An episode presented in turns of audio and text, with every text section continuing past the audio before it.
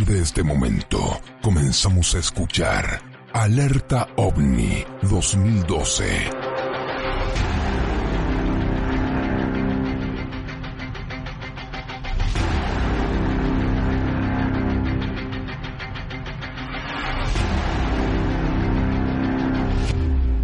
Visítenos en nuestro blog www.aifo.net.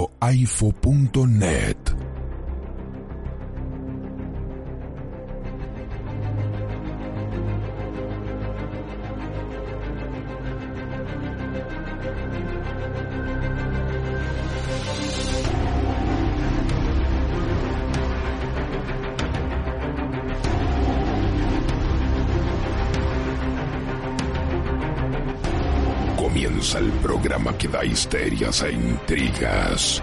Alerta OVNI 2012.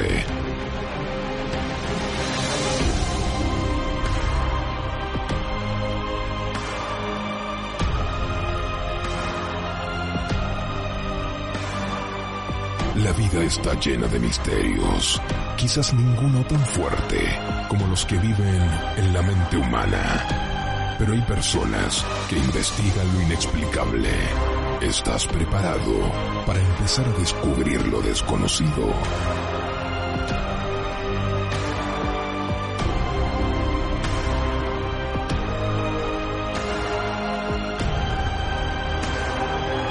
Alerta OVNI 2012 nos encontramos en una nueva edición de Alerta OVNI 2012. Nuestro blog es www.aifo.net.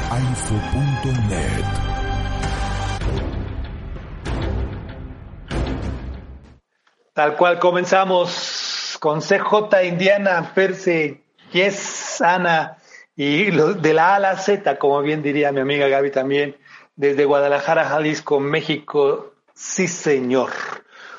Muy, muy buena tarde en Alerta OVNI 2012. Muy, muy, muy buena tarde para este día 39 del año gregoriano 2021. Sí, 39 días han transcurrido y Alerta OVNI 2012 sigue trabajando, buscando, intentando inquietar el pensamiento e incluso buscando aquello que aún muchos no conocemos. Desde la polémica de un Eisenhower en torno al tema ovni, que se hizo un trato o que no, desde recordar a Nikola Tesla eh, el día de su fallecimiento, un 7 de enero de 1943, y otros, otros temas que se han ido desplegando en la agenda Alerta OVNI 2012. Hoy, hoy, por motivos de día de asueto, el día de ayer, se postergó el tema para el día de hoy, día 8. Pero un día a 7 pasó esto, un ser humano, un ser humano marcó un antes y un después, un 7 de febrero de 1984. Un astronauta, sí, un humano, sí, una persona muy preparada también. Bruce McDaniels, primer humano en flotar libre de ataduras. Déjeme darle la bienvenida a mis compañeras Ana Jess, que me hacen este favor de ir acompañando el el programa y dar, ya dar los datos de esta historia, de esta crónica, qué vivió también una epifanía, qué pasa cuando, cuando está ahí la persona o cuando ve esa foto, ¿en qué se piensa? ¿Un orgasmo cósmico y nunca mejor dicho? Adelante Ana, bienvenidas, bienvenidos. Yes, por favor, cambio. Hola, ¿qué tal? Buenas tardes. Un, saludo muy afectuoso. Héctor, Jess, Indiana, Carlos eh, y a los demás compañeros que están a la escucha. Pues sí, el, el 7 de febrero del año de 1984, como bien mencionó Héctor, este astronauta de la NASA, Bruce McDells, eh, se enfundó en, ese traje eh, espacial tan espectacular. Ahí hay unas fotos compartidas que son de la NASA y son de él en ese sobrevuelo espacial y se puso una mochila propulsora y salió del transbordador Challenger para pasear por el espacio. Por primera vez en la historia estábamos observando a un hombre flotar por el cosmos, sin un cable que lo uniera a la nave espacial, sin ese cordón umbilical necesario para sobrevivir. Pero él estaba confiado. ¿Por qué? Porque él diseñó esa mochila y esa mochila daría pie posteriormente a que los demás astronautas volaran sin ese cordón umbilical necesario para sobrevivir. Entonces, desde esta perspectiva, pasando ya casi 60 años eh, cuando este, este hombre eh, sobrevuela, y que esos 60 años eh, fueron, algunos astronautas lograron sobrevivir de uno a dos años en la Estación Espacial Internacional, ¿qué es lo que sucede en el cuerpo del ser humano antropogénico? Eh, recuerdo hace días que hice eh, la aseveración que somos terrestres y que estamos diseñados para estar en el planeta Tierra. Pero realmente es así. Me quedé con dejo de duda cuando una de las compañeras aquí en Alerta OVNI dijo que no, que éramos cósmicos, y también Héctor mencionó, bueno, y esta parte de que somos polvos de estrellas. Entonces me di a la tarea de investigar si realmente el ser humano, el ser antropogénico, puede sobrevivir en el espacio y cuáles son los efectos que tienen los astronautas en el espacio. Entonces, desde la perspectiva de la medicina eh, cósmica, una servidora hará la presentación. Muchísimas gracias. Cambio.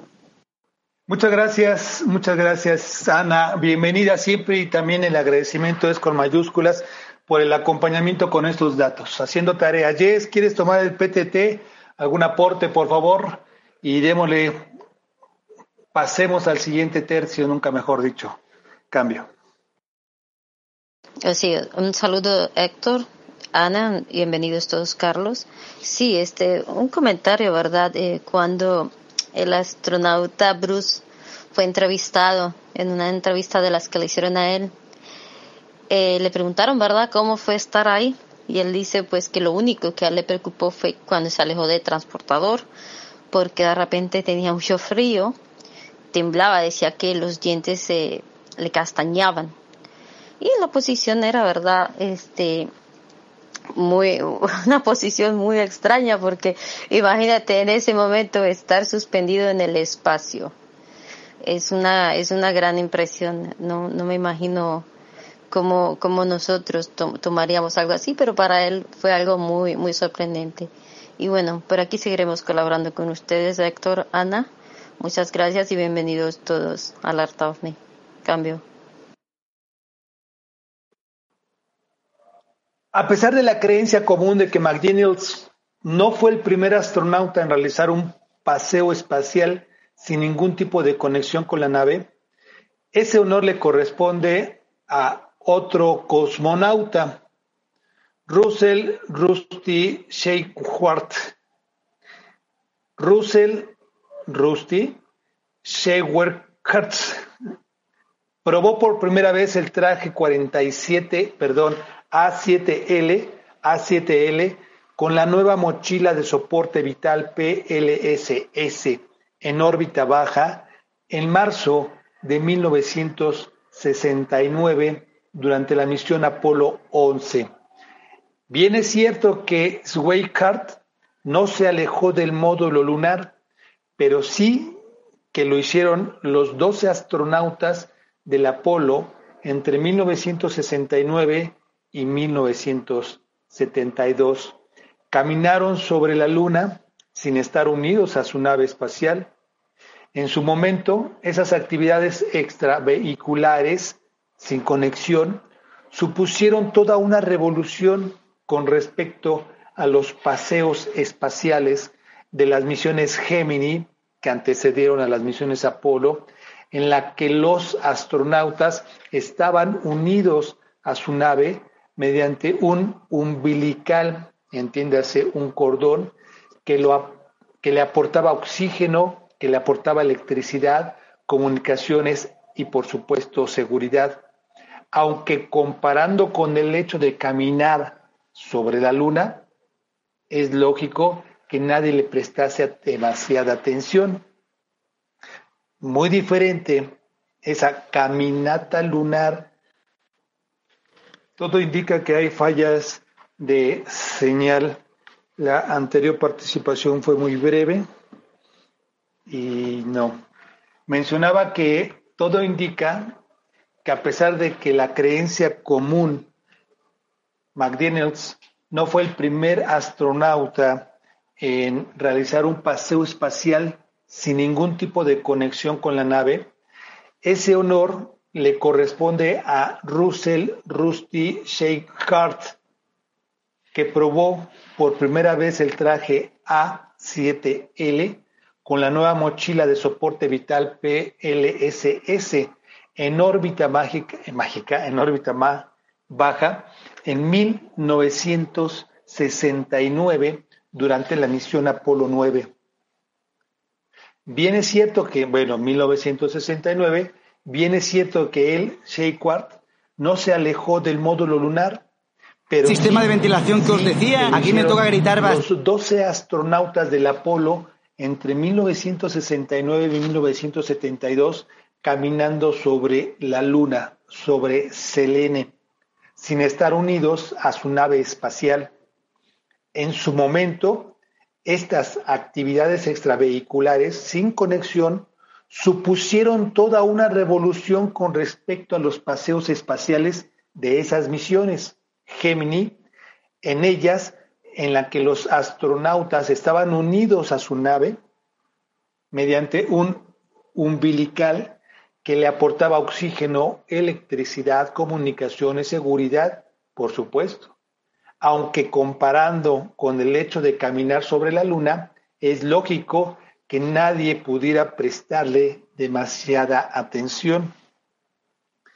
Lo anterior obedece precisamente porque en la luna los astronautas son capaces de usar sus propias piernas como sistema de propulsión, pero, pero en la ingravidez la cosa es totalmente diferente y cambia. Adelante, Ana, por favor. Gracias, Héctor. Bueno, y como, había comentado, eh, montada en, la medicina cósmica, en la medicina espacial, eh, la NASA realizó una investigación por más interesante. Eh, tomó a dos gemelos, a dos hermanos, y a uno de ellos lo colocó propiamente en la Estación Espacial Internacional y al otro, bueno, lo, dejó en el planeta Tierra. Y esto en función de comparar cuál era la afectación que tenía el espacio sobre uno de los hermanos y compararlo, inclusive genéticamente, si había alguna modificación genética. ¿Por qué? Porque sabemos que los gemelos comparten muchísimo desde el ámbito genético. Algunos resultados ya salieron, están a libre acceso y hay otro paper que ya también fue publicado y, en el cual, bueno, me, baso como, eh, agarrándome como clavo ardiente para esta presentación. De los resultados que mostraron a grosso modo, porque más adelante voy a profundizar más sobre el tema, encontraron que en uno de los gemelos hubo un aumento de la temperatura corporal. En general, el, ser humano en el planeta Tierra, la temperatura corporal eh, normal oscila entre los 36 y 37 grados centígrados.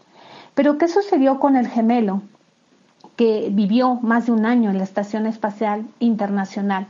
Empezó a tener un incremento en su temperatura corporal, alcanzando los 38 grados centígrados estando en reposo y en actividad 40 grados centígrados. Esto empezó a minorar propiamente su salud del astronauta, a sentirse agotado.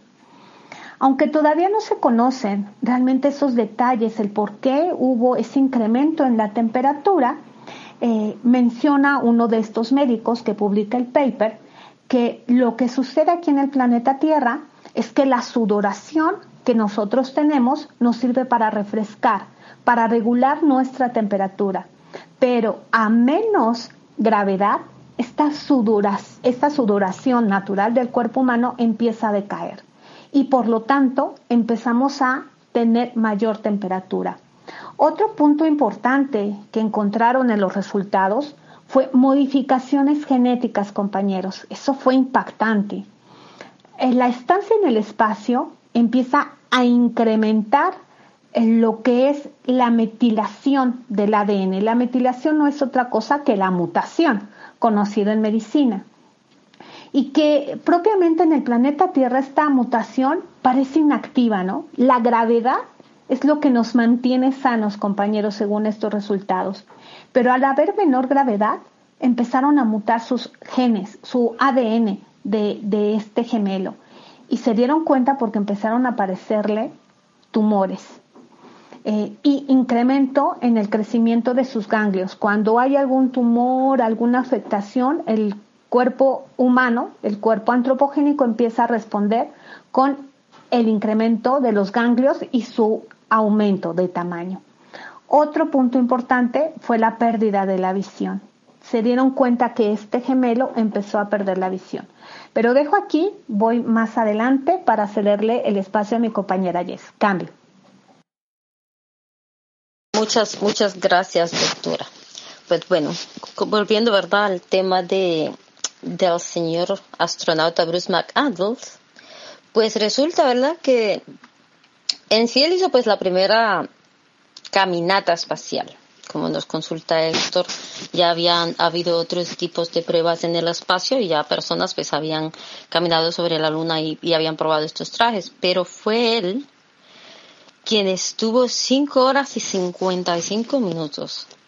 La primera salida que él, que él hizo, estuvo orbitando sobre la Tierra a la misma velocidad que el transportador, dicen, que era unos 27 mil kilómetros por hora. Eso era en el espacio, tú sabes, en el espacio virtual. Y sin embargo, él dice que no sintió nada. Él no sentía nada de su, de la velocidad.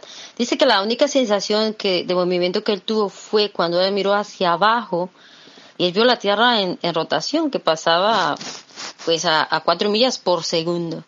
Debe de haber sido muy, muy impresionante el, ese momento para, para él eh, como ser humano estar en, en esa posición. E imagínate, es una sensación de, increíble. Y bueno, este era el dato que yo quería compartir con ustedes. Eh, voy ahora con mi compañero Héctor, le cedo la palabra. Muchas gracias, doctora. Cambio. 1969, los cosmonautas Yevgeny Grunov y Alexei Yeliseyev realizaron una actividad extravehicular 1969 desde la Soyuz 5 hasta la Soyuz 4 en órbita baja usando trajes conocidos como Yastref con Y, con mochilas de soporte vital autónomas y que por lo tanto no requerían de umbilicales para el oxígeno y la electricidad. En los años 70 y a principios de los años 80 se llevaron a cabo paseos espaciales desde las estaciones soviéticas Salyut con trajes Orlan y desde el transbordador estadounidense con escafandras EMU, todos ellos equipados con sistemas de soporte vital autónomos. No así en la estación Skylab, en la que curiosamente se emplearon umbilicales para otras situaciones. Pero no en todos estos paseos espaciales los astronautas y cosmonautas usaron algún tipo de cable de seguridad para evitar que salieran volando y se perdieran en órbita más allá de todo posible rescate. Siempre hay una clave y la clave era diseñar algún sistema de maniobra en microgravedad. Aquí es donde entra Bruce McDaniels. En ese sentido, él tampoco fue el primero en usar este dispositivo de maniobra para moverse por el espacio. En la primera, Eva estadounidense en junio de 1965, Ed White ya usó una pistola de gas para moverse sin mucho éxito que se denominó HHMU, Handheld Maneuvering Unit.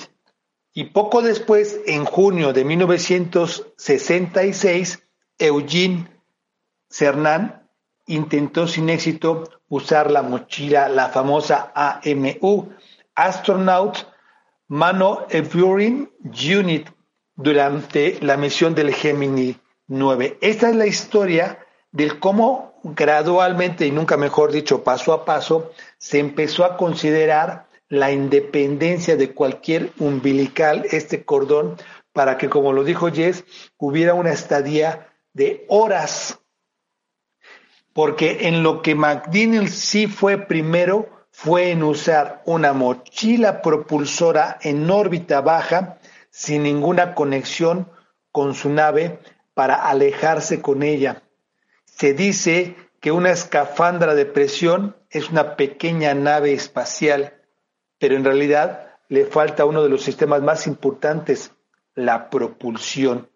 Con esa mochila MMU, McDaniels se convirtió, se convirtió y por eso hoy Alerta ONI 2012 lo está recordando en una auténtica nave espacial en miniatura.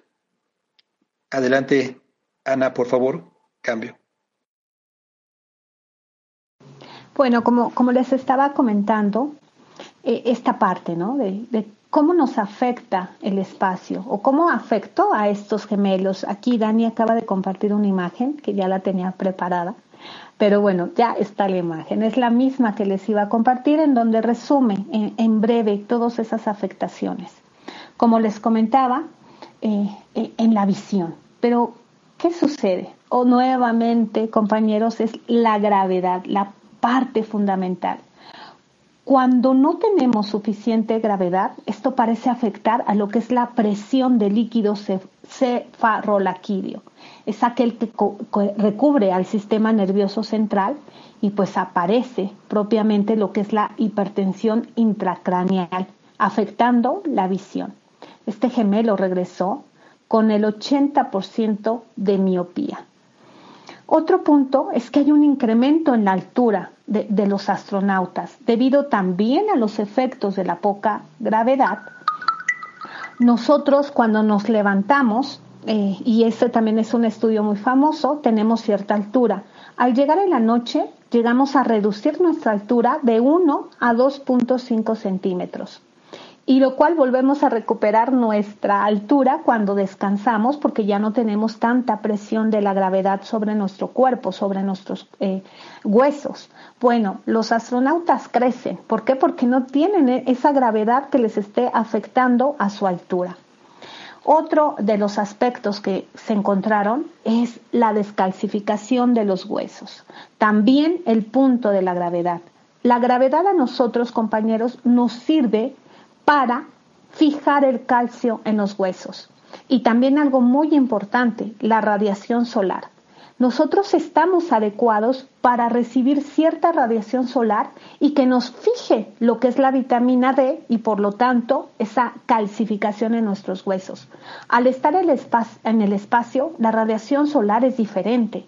Por lo tanto, hay una descompensación en la fijación de la vitamina D y empezaron a observar que los astronautas, uno de los gemelos, este, donde tomaron el estudio, empezó a, a presentar descalcificación. Otra es la atrofia que hay en los músculos, también la gravedad. Nosotros estamos adecuados a esta gravedad. Por eso es que sigo con, con necia, como dice Héctor, en que estamos hechos para el planeta Tierra. La gravedad hace que nosotros tengamos masa muscular. Si, nos comparamos, por ejemplo, a los pequeñitos que tienen eh, parálisis cerebral, se darán cuenta que, bueno, tienen una atrofia muscular. ¿Por qué? Porque no ejercitan, porque están literalmente en una silla de ruedas o están postrados. Entonces, la gravedad es menor en su cuerpo. Pero si observamos a, un pequeño que, camina, que se desplaza, empieza a desarrollar el bebé y posteriormente el niño, adolescente, los músculos. Bueno, astronautas, al no tener esa gravedad, esa fuerza eh, de gravedad en su cuerpo, empiezan a atrofiarse los músculos en, en su cuerpo. Entonces, esas son una de las afectaciones. Más adelante eh, voy a hablar si realmente tenemos la posibilidad de ser seres antropogénicos cósmicos. Cambio. Un segundo, por favor, este, Jess. La NASA, hola Daniel, por lo que estás anotando, entiende que los viajes, a raíz de lo que está comentando Ana, que los viajes espaciales de larga duración plantarían serios desafíos, de hecho ya lo hicieron, hacia los astronautas. Razón por la que, mediante el estudio de esos desafíos a bordo de la estación espacial, la agencia ha tratado de cuantificarlos y en la Tierra los científicos han investigado posibles medidas correctivas. El tema de Scott y su hermano, Mark Kelly, ahí están las imágenes, tiene mucho, pero mucho. Aquí la pregunta, y regresando a Brooks McDaniels, fue parte del experimento de cómo se iba a comportar esa masa, esa masa corpórea en el espacio en ingravidez. ¿Qué le sucedió a él después de regresar al señor Bruce McDaniels? Adelante, Jess, por favor, cambio. ¿Se ocupó Jess o señales de algo? El hecho es que la segunda impresión de todo esto sesgada que se deriva de la famosa imagen esta es la asociación entre McDaniels y el programa de transbordador espacial. Un día como ayer, sí, un día como ayer fue este hito. El primer hombre que prácticamente tenía comunicación, tenía propulsión, era una pequeña nave espacial. Una pequeña nave. Él, Bruce, voló en dos misiones espaciales, las dos a bordo del Shuttle STS-41B y la STS-31. Sin embargo, entró en la NASA en una fecha tan temprana como en 1966, siendo parte de la quinta selección de astronautas de la agencia. Con 28 años, el señor Brooks McDaniels, un capitán de la Armada estadounidense con más de 5.000 horas de vuelo a sus espaldas y formación científica, era el más joven del grupo. Su objetivo no era solo volar a la Luna, no, era mucho más allá, pero sí a las estaciones espaciales que la NASA planeaba lanzar a la órbita baja después de las primeras misiones lunares. Estas estaciones serían en realidad la segunda etapa modificada de un Saturno IB que de vez, de en vez con el combustible agotado servirían como laboratorios orbitales y lo que hoy en día se sabe.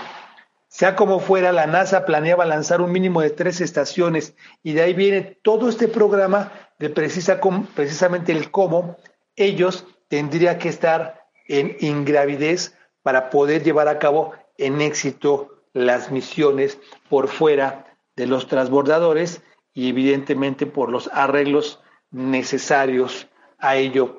En la imagen, McDaniels, de quien hablamos hoy, está al centro es Charlie Duke, otro lunático a la izquierda, y Joe Ingle como el capitán comandante del Apolo 10. Adelante, Jess, cambio.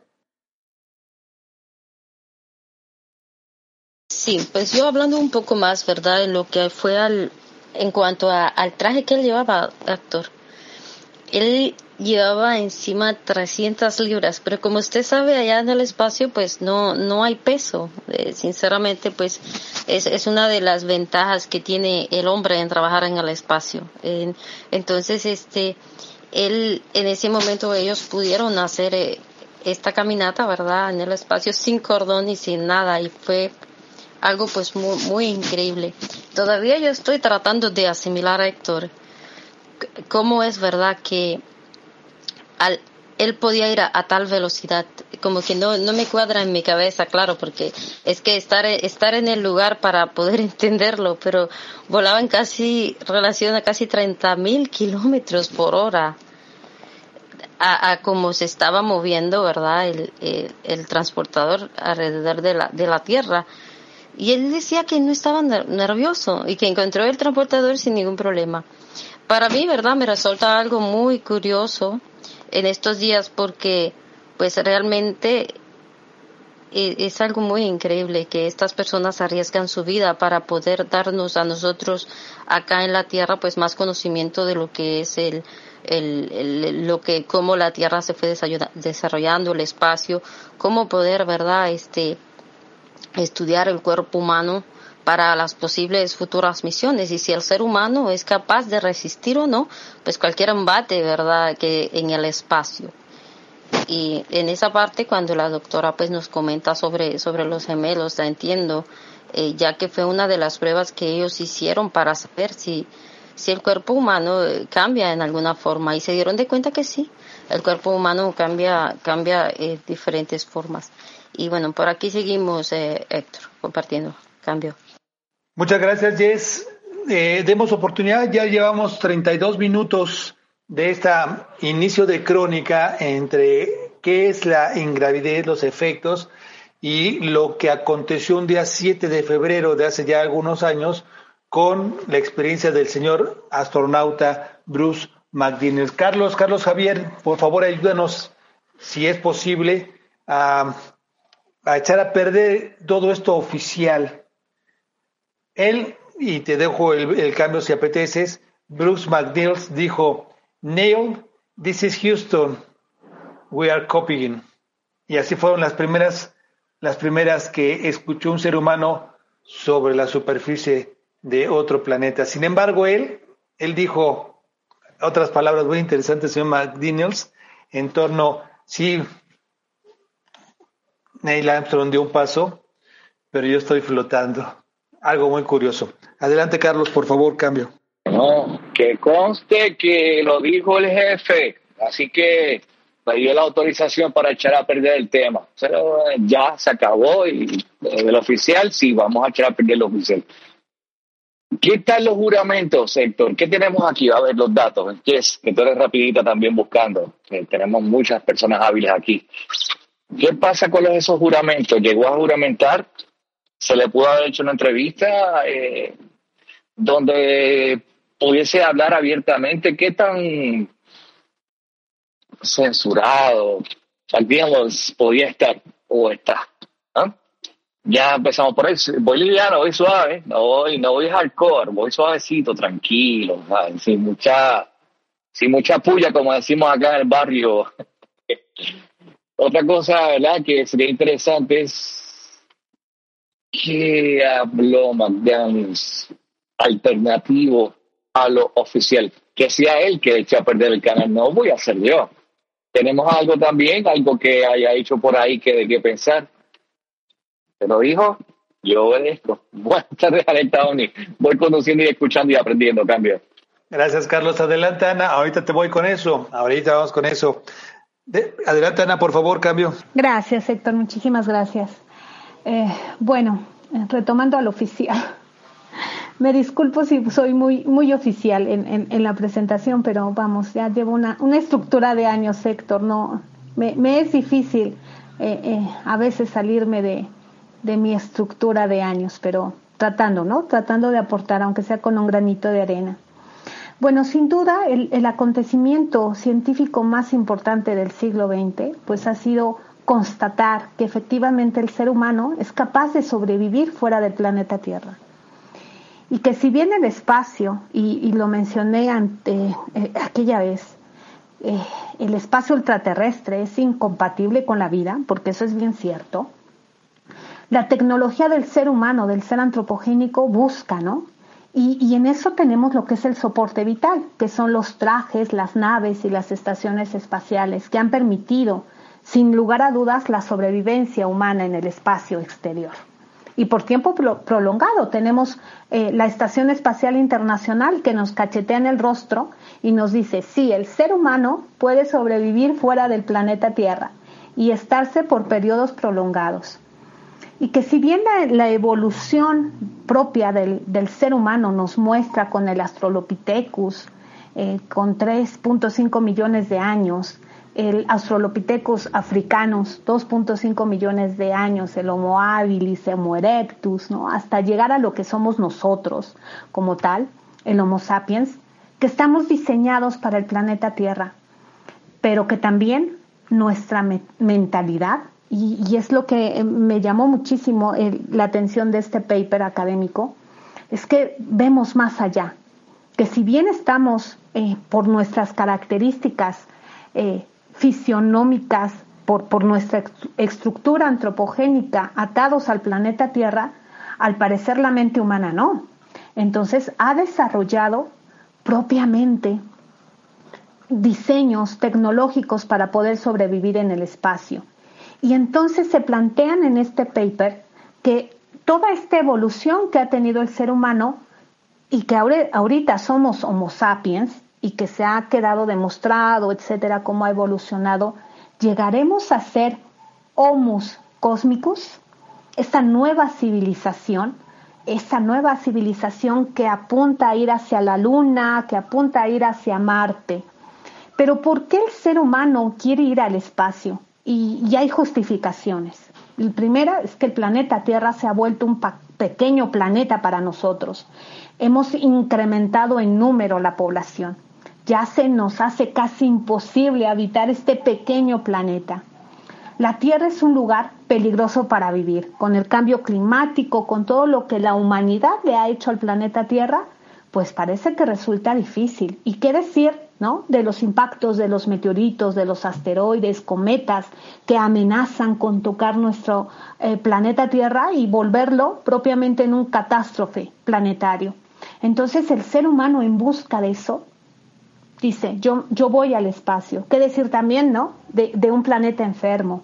Entonces, ¿por qué no aprovechar los recursos naturales extraterrestres?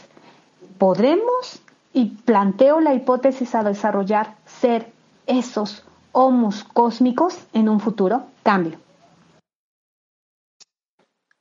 Sí, y sí, porque todo camino que hemos llevado en Alerta Omni 2012, desde ustedes el inicio casi junto con Rumbero y otras personas, se han dado cuenta de que hablar del fenómeno extraterrestre casi se ha ido hacia un lado.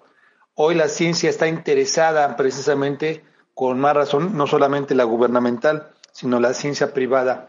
Y muchos experimentos genéticos, modificación humana, sí, y no, no ha sido el primero, la primera que lo has dicho, sino muchos hacia ya vamos incluso a la era de sílice.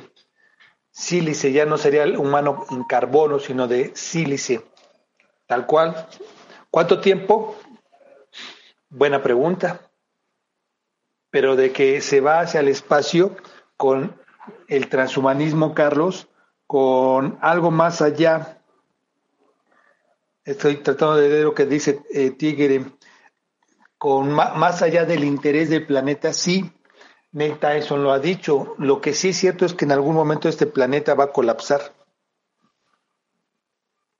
Es muy cierto citar la película de Interestelar lo alude, razón por la que considero que en ese 1984 el señor Brooks McDaniels fue el primer paso, Ana, en esa ingravidez, precisamente, iba con otras misiones, sí, para colocar en órbita esto y aquello, pero se aprovecha el viaje para seguir haciendo de ellos los astronautas, y aquí poco a poco voy entrando en lo que planteaste, Carlos, poco a poco los astronautas, hacerlos esos cobayas ¿Se imaginan el potencial riesgo de que se hubiera perdido, que algo hubiera fallado, que bueno que no sucedió, ¿no? Pero que, algo hubiera fallado con el señor Bruce McDaniels, Bruce McDaniels. Claro, ahora si esto fue en 1984, y si nos vamos hacia atrás con lo que ya antecede esas caminatas de las misiones Apolo, el humano como tal o los humanos que han estado en el espacio para mí, en toda regla, siguen siendo valorados. No en balde lo que hemos hablado de los lunáticos, el libro, qué pasó con esos astronautas que estuvieron en la Luna, cómo fue su conducta, lo acabas de citar con los gemelos. O sea, vienen estudios, estudios, estudios y estudios. Y hace dos años, diciembre del 2019, surge un científico genetista chino que empieza y saca la palestra a modificar al humano, a modificarlo y después Elon Musk con sus tantas empresas a potencializar su capacidad cerebral. Transhumanismo, sí, porque si está emplazado para esta década llegar a Marte, ¿quién va? Como lo dice, ¿quién? Como lo escribió Daniel, ¿cómo va a ser ese tan, tan, tan largo viaje para un humano? ¿El humano normal? No creo. Adelante, Jess, cambio. Mm, sí, Héctor, pues mire, en, verdad, tomando en cuenta, en consideración, ¿verdad? Todos esos puntos de los que ustedes están hablando, yo quería darle unos datos que yo encontré, muy curiosos sobre todo. Y es que, por ejemplo, debido a la rigidez que tienen los guantes en, en el espacio, muchas veces se le dañan las uñas a los astronautas y hasta se le caen, Héctor. Entonces también otra cosa que ellos, eh, y, algo que usted comentaba también, ellos llevan uh, pañales para orinar y entonces también, como te puedo decir? Eh, los trajes de los astronautas tienen 90 metros de tuberías para el sistema de refrigeración. Y te digo que eh, los astronautas están todo el tiempo bombardeados por radiación. Y entonces ellos, los, los nuevos, este, como te digo, técnicos investigadores, se pasan diseñando trajes espaciales que los ayuden en contra de la, de lo que es la radiación incluso los fluidos del cuerpo este, no son atraídos por la gravedad y se le acumulan en la cabeza. Son muchas de las cosas eh, que, que, nosotros pues no tomamos en cuenta en, lo sacrificado que es la vida de un astronauta. De verdad hay que querer estar ahí y, y, no tener miedo a, a, poder morir en el intento. Es un, es un gran sacrificio, de verdad, y hay que pensárselo bien, hay que tener amor a, a lo que se está haciendo. Entonces, este, pues son, son muchas cosas así y muchos detalles que se necesitan para ser un astronauta. Eh, le digo que yo me he sorprendido bastante porque nunca me había puesto a analizar, ¿verdad? Solamente uno dice, ay, un astronauta fue a la luna, ¿por qué no vuelve en esto y aquello? Pero realmente eh, es una vida muy, muy fuerte y lo que ellos están haciendo por la humanidad en muchas partes pues es algo que, que realmente hay que valorar. Así, así yo lo veo, dice Héctor. Cambio. Y ese astronauta, las funciones que tiene depende de su posición en la tripulación. Más tarde lo hablamos adelante. CJ, gracias. Bienvenidas, bienvenidos. Vamos a ya 44 minutos de esta, de este recuerdo, un hito, un, un, un acontecimiento en 1984, un 7 de febrero. Cambio. Adelante, Carlos. Gracias, Héctor. Hay una cosita que quería contar aquí, este, doctora. Hace falta la parte oficial. Eh, la noté un poquito así como que, disculpen, no, no, no, no. O sea, aquí creo que cuando tenemos el sustento, la base, esa zapata, es necesario para poder entender. O sea, yo no sabía esto de la calcificación, no sabía sobre la densidad ósea, no sabía sobre la, la cuestión de la presión sanguínea, no sabía sobre la masa encefálica, todo esto, todo esto es necesario.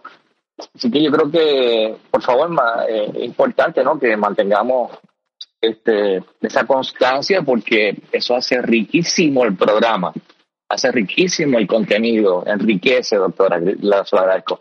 La otra, la única observación es que mm, ser antropogénico ya eso sería para otro tema, pero ser antropogénico me suena como que, digo, de mi perspectiva, suena reducido a eso, antropogénico. Y no solamente somos biológicos, somos muchas otras cosas más. es bastante complicado, bastante extenso de lo que, de lo que es el ser de los que estamos aquí habitando, los que estamos compartiendo. Es mucho más, pienso que es mucho más, ¿verdad? Este, y lo otro que quería, eh, Héctor, aportar sobre lo que estaba mencionando, mm, ese transhumanismo no sería parte, es que se sale, de verdad que se sale de, la temática no una crítica, pero lo menciona y yo le hago un poquito de eco. Ese, ese transhumanismo no sería parte de una hibridación por, por, por nosotros mismos. bueno, porque por una parte sí, para las exploraciones aeroespaciales es necesario, ¿verdad?, que tengamos un vehículo, un portador, un portavoz, que lo tenemos, como el Curiosity, el Perseverance y otros más. Eh, entiendo que pues habría que avanzar un poquito más para otro tipo de investigaciones eh, aeroespaciales, tanto atmosféricos como eh, ya en suelo, y sería necesario verdad que ya el astronauta de por sí pues eh, no se ponga en riesgo la vida. Y es un argumento que sería bien debatible y creo que es bueno analizarlo. El, la vida humana otra vez los challengers no, no queremos pasar por eso. Entonces vamos a tener que buscar este, algunos bots o algo, algunos entes que puedan hacer el trabajo de exploración para poder traernos datos y saber cuán, cuán habitable sea un cuerpo, cuán habitable sea un planeta, qué condiciones necesitamos para extraer, etcétera, etcétera. De hecho, el planeta Tierra, doctora, no es el único, que es una amenaza. El universo, el universo constantemente en su dinámica universal de autorregulación inteligentemente, si no sabemos adaptarnos, no sabemos armonizar, se convierte en una amenaza. Pero en adelante, entonces, Tony, por aquí le escucho, disculpen la extensión, cambio. Alguno, y creo que Daniel, si me permites, Ana, Daniel está pidiendo la palabra. ¿Me dejas aprovechar? Levantó la mano. Así es, Daniel, bienvenido, bienvenidas, cambio.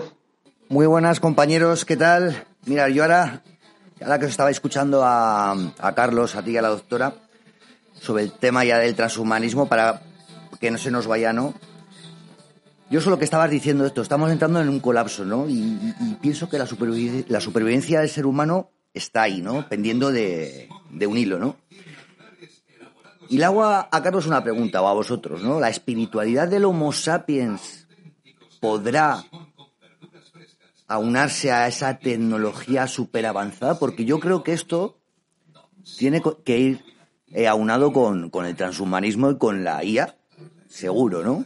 Hay un, un científico ruso, ¿cómo se? Konstantin Tsiolkovsky, que hablaba de la singularidad.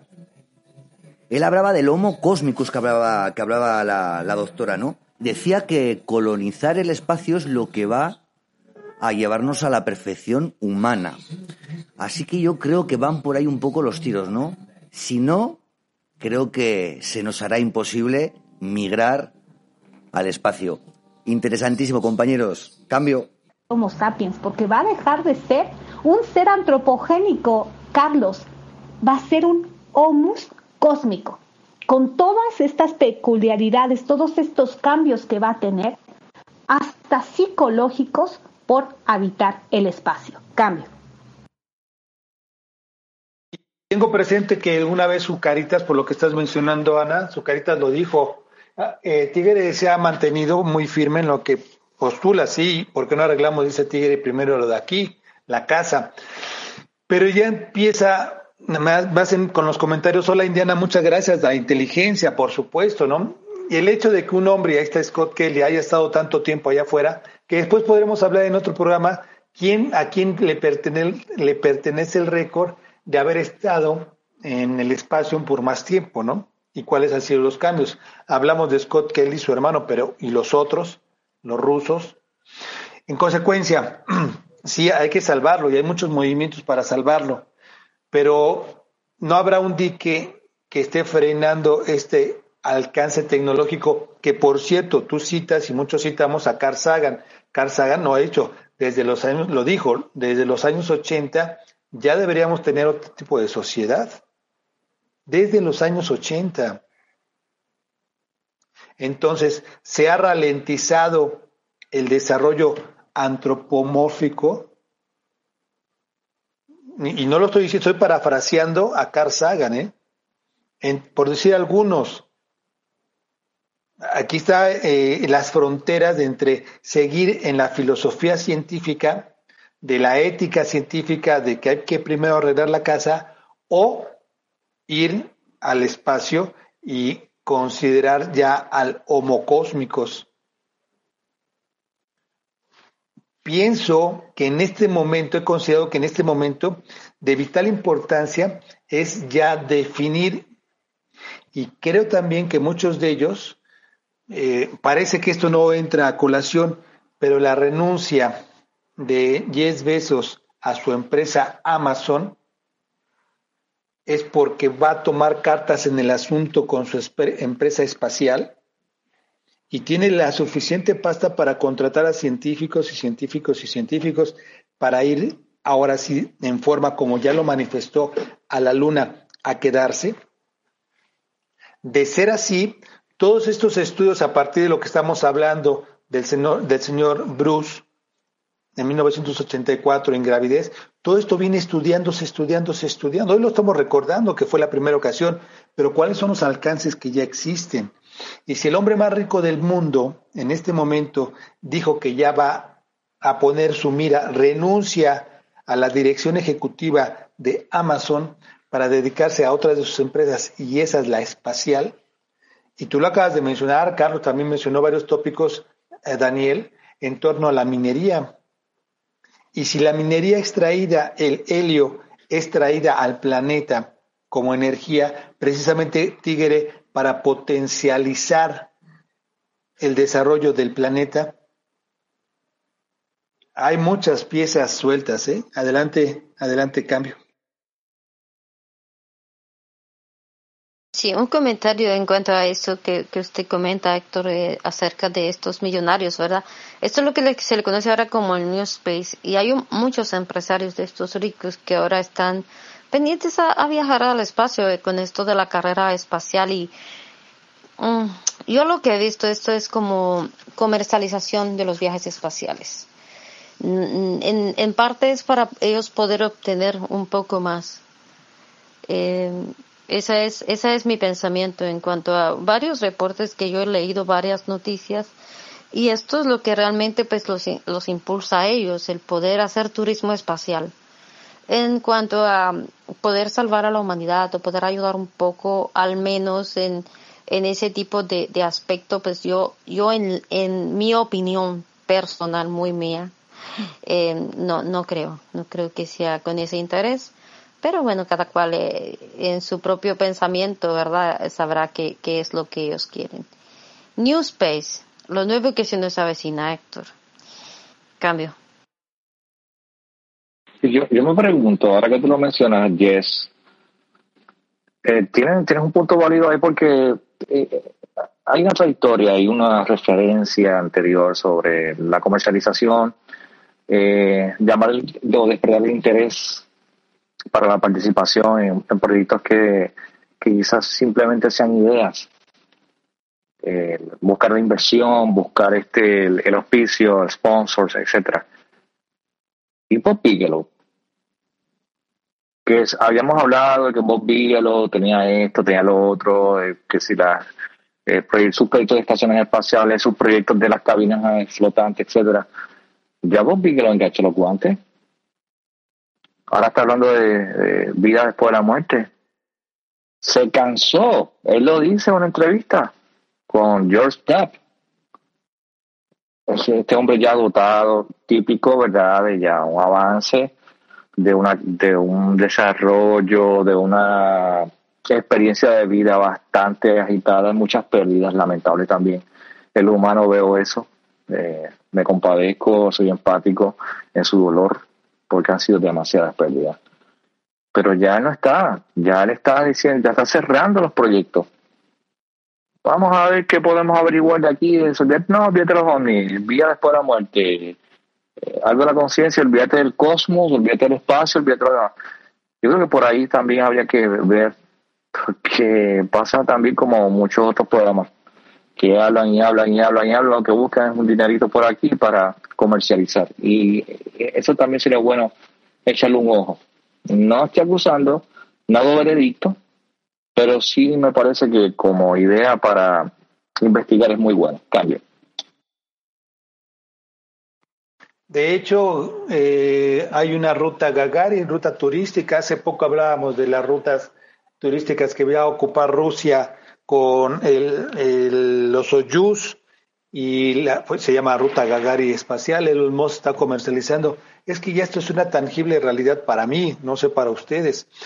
Eh, adelante, Ana, si quieres una réplica, no sé si Daniel quiera, por favor, regresemos en uno, ya vamos para, ya estamos en una hora, para eh, qué efecto, es que son muchos los planteamientos, qué efectos a final de cuentas eh, lo que vivió el señor Brooks McDaniels allá en 1984 y con ello al sol de hoy, a lo que hoy está. ¿Siguen los astronautas siendo los cobayas? Para mí sí, ¿no? Los experimentos. ¿Cómo vas a saber algo si no lo llevas a cabo y con los seres humanos? Aquí en el planeta Tigre, los medicamentos los protocolos llevan mucho tiempo para un, un medicamento y al final, la última etapa, se les propone a los enfermos ya terminales que si se quieren someter a el tratamiento bajo su autorización. Listo. Y se sacará después al público. Pero en el espacio, el humano, por eso los, los, los astronautas en la Estación Espacial Internacional, ¿cuál es el tiempo máximo? Scott Kelly mencionó incluso, Ana, que él pudo haber estado más tiempo en el espacio, ¿eh?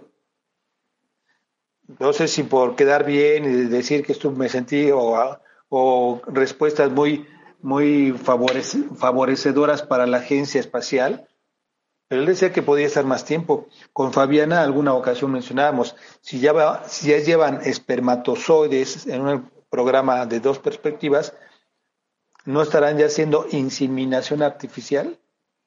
Y evidentemente pues, no, no, no lo vamos a saber. Adelante, Ana Cambio.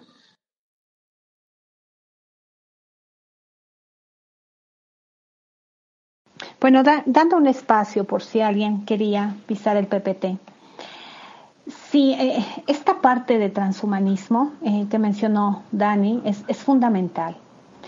Pero realmente, y, vuelvo a poner la, la hipótesis a desarrollar, mm, ¿se necesitará transhumanismo para ir al espacio o el espacio va a fungir como ese desarrollo del transhumanismo? Porque los cambios que tienen los astronautas son espectaculares y, lo desarrollan en, un corto tiempo, Héctor y demás compañeros, vamos, ¿no? Eh, se vio con, este experimento de los gemelos y se ha visto con los astronautas que habitan la Estación Espacial Internacional. Y sí, eh, el, ser humano, el ser antropogénico, eh, podrá decir yo puedo estar en el espacio. Y, me gusta estar en el espacio porque también esta cuestión psicológica, psiquiátrica se modifica, ¿no? Y, y viven bajo una eh, voy a decirlo así, utopía de, felicidad, de tranquilidad, de estar bien, precisamente por falta de oxígeno y por falta de gravedad. Y, podrán estar dañando su organismo, pero ellos sentirse bien, esa sensación de bienestar falsa que da el poco oxígeno. Pero ¿cuál puede ser ese perfil anatómico fisiológico que debe de tener el homus cósmico, y que desarrollaron en este paper y se basaron en los cambios que han tenido los astronautas que han estado por periodos más o menos prolongados en el espacio. El primero es esa redistribución de los líquidos. Cuando no hay gravedad, se produce una migración importante de los líquidos hacia la parte superior del cuerpo. Entonces empieza a ver propiamente, eh, así lo menciona este médico, piernas de pájaro, es decir, unas piernas delgadas, en donde ya no hay músculo porque se atrofia por la falta de gravedad, pero empieza a haber una acumulación de líquido en la parte superior y los astronautas empiezan a tener cambios sustanciales en su rostro. Empieza a haber edema propiamente en, en lo que es la parte de su rostro, empiezan a acumular líquido. Otro cambio importante es su sistema cardiovascular. Aquí se observa que el corazón se vuelve más pequeño. ¿Por qué? Porque ya no necesita bombear tanta sangre por el esfuerzo de la gravedad y disminuye de 15 a 20%. Cabe mencionar que estos cambios que, que estoy mencionando eh, al llegar al planeta Tierra no se recuperan, compañeros, no vuelve a crecer el corazón, tardan muchísimo tiempo en volver a acumular eh, eh, lo que es esta parte de musculatura y para que se les quite el edema de su rostro y de los pulmones y demás de la parte superior también les cuesta mucho trabajo, lo doble del tiempo que estuvieron en el espacio. Otro cambio importante que se ha observado es el aparato respiratorio igual, se vuelve más pequeño, ¿por qué? Porque no hay oxígeno y depende propiamente de toda la tecnología que tengan en el espacio de ventilación y de oxigenación.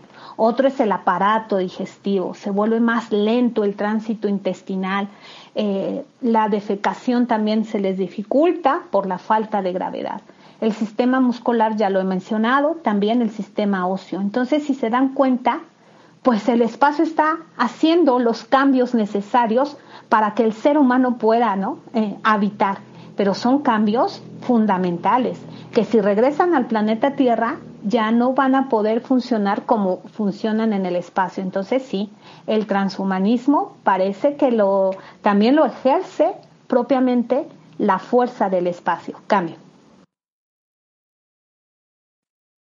Sí, sí, doctora, estoy escuchando eso, pero recuerdo una cosa que, por ejemplo, los astronautas después de estar de tres a cuatro meses al espacio, ellos necesitan de dos a tres años para ellos poder volver a recuperar la densidad de los huesos.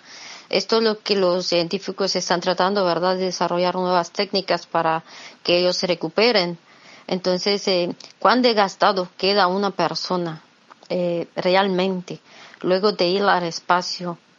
Y cuánto tiempo tiene que esperar para volver. Eh, eso es un, un detalle, ¿verdad? Que casi no nos los hablan, no, no nos los comentan cuando hacen las entrevistas y, y cosas así, pero es algo que sí deja pensar a uno mucho.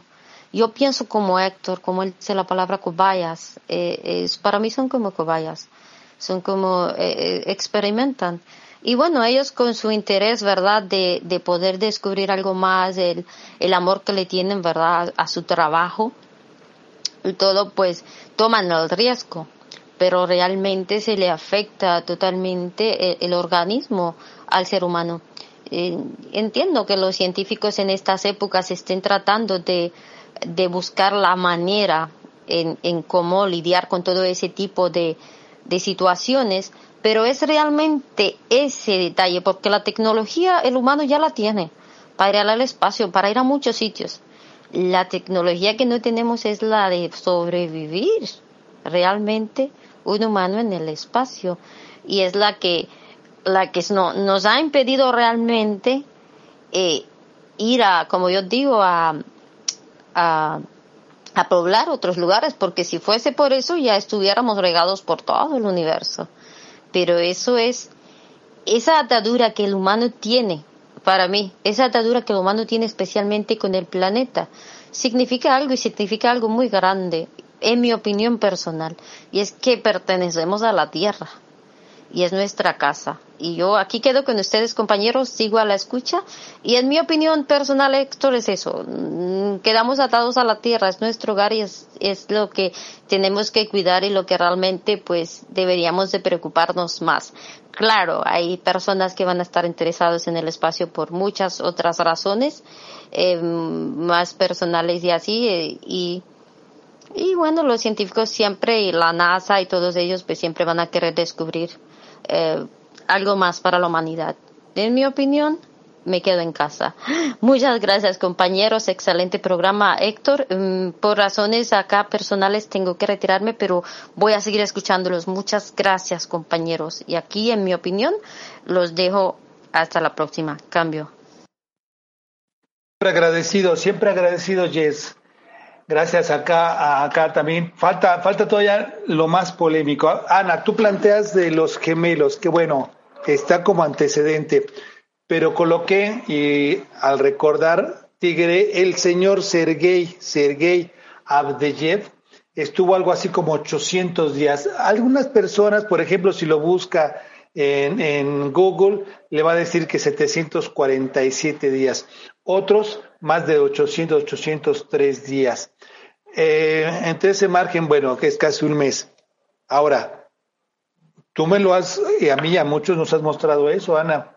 Vamos a contrastar los datos que se hicieron de este estudio con los gemelos, los gemelos Kelly, versus a esas patas de pájaro o piernas de pájaro, perdón, como les mencionaste, los cambios que has estado aludiendo, versus a cómo fue la persona que tiene récord, dejémoslo en 800 días, en el espacio. No, no sería interesante hacer tarea para buscar cuáles fueron los cambios, los cambios marcadamente, acusadamente del señor Sergei, y basado en ello, el tiempo que estuvo, qué hizo la Unión Soviética precisamente para pues, tomar esos datos del señor Sergei, sus 800 días, para ir mejorando. Estos datos están en base a los norteamericanos, pero si lo vamos a, nivel global, Ana, hay un antecedente que ese estudio lo toma en cuenta. Tú lo has dicho, contrastemos con sus pares. Cambio.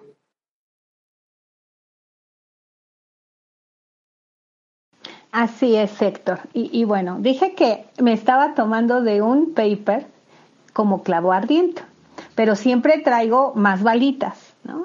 Y máxime si se trata de alerta OVNI 2012 y de ustedes, porque sé que van a ponerme contra la pared y está más que excelente.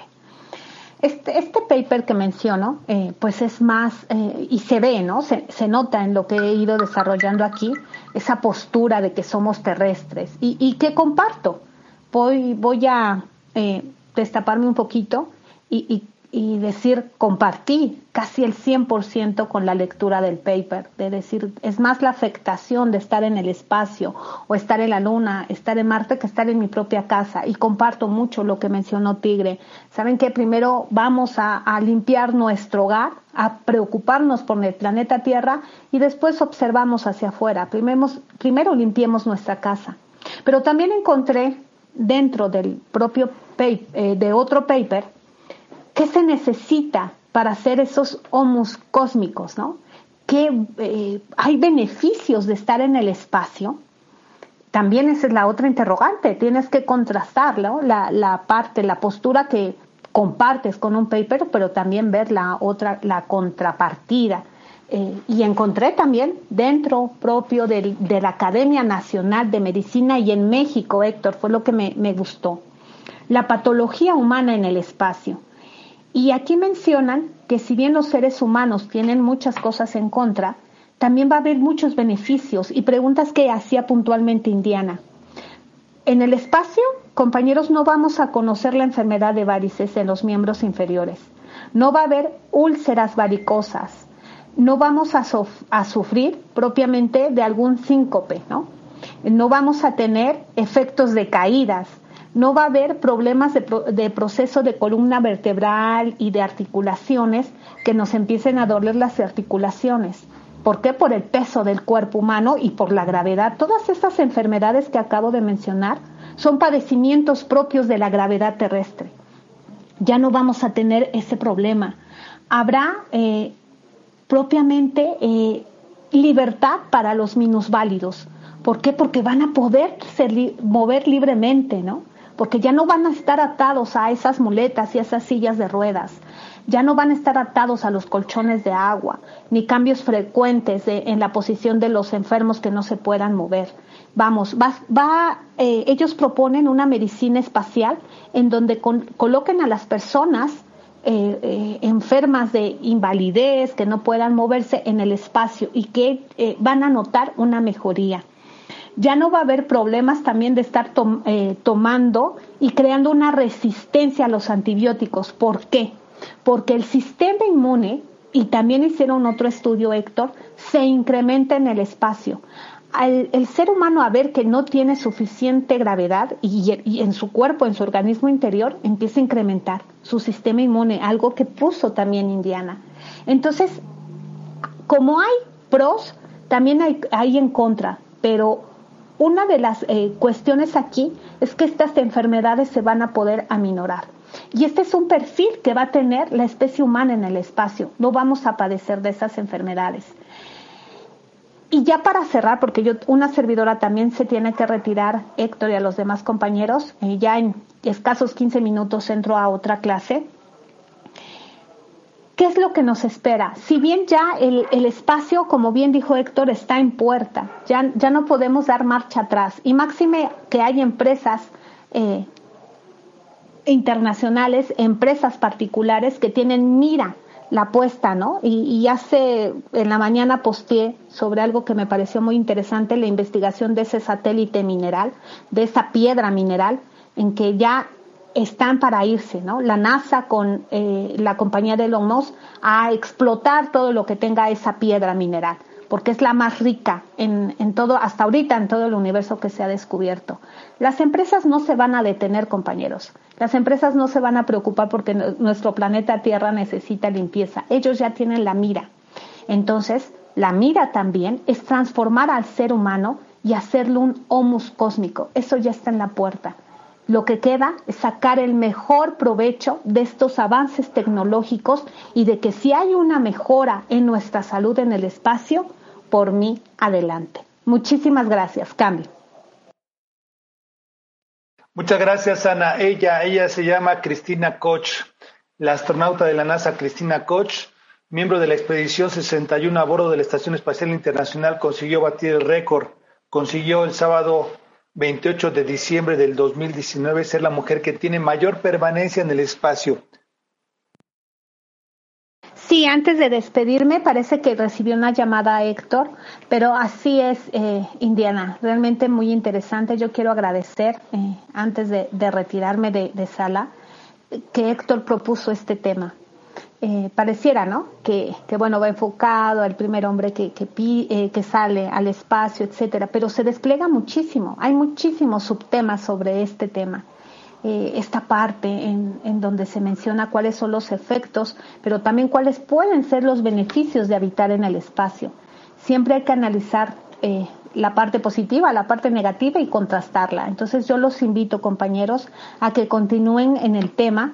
Realmente todavía falta tiempo, todavía falta desplegar mucho más. Yo quisiera quedarme hasta el término, que es aproximadamente a las 4 de la tarde, pero a las tres y media ya tengo que entrar a una clase y tengo que preparar todo pero realmente para mí fue fundamental encontrar, por ejemplo, estos papers de medicina espacial.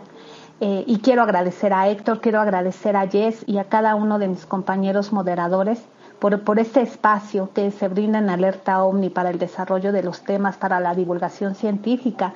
Y por qué no, como bien dice también Carlos, la otra parte, ¿no? Salirnos de, de lo oficial y analizar lo no oficial. Entonces los invito a que se queden. Héctor ya retomará me imagino que tiene una llamada que lo ocupó, pero sin lugar a dudas, excelente tema y va a haber en la semana mucho más temas. Él ya está organizando su agenda junto con Dan y Jess y los demás compañeros. Entonces los invito, los invito a que estén atentos al posteo de, de cómo se va a ir desarrollando estos temas. Muchísimas gracias. Cambio.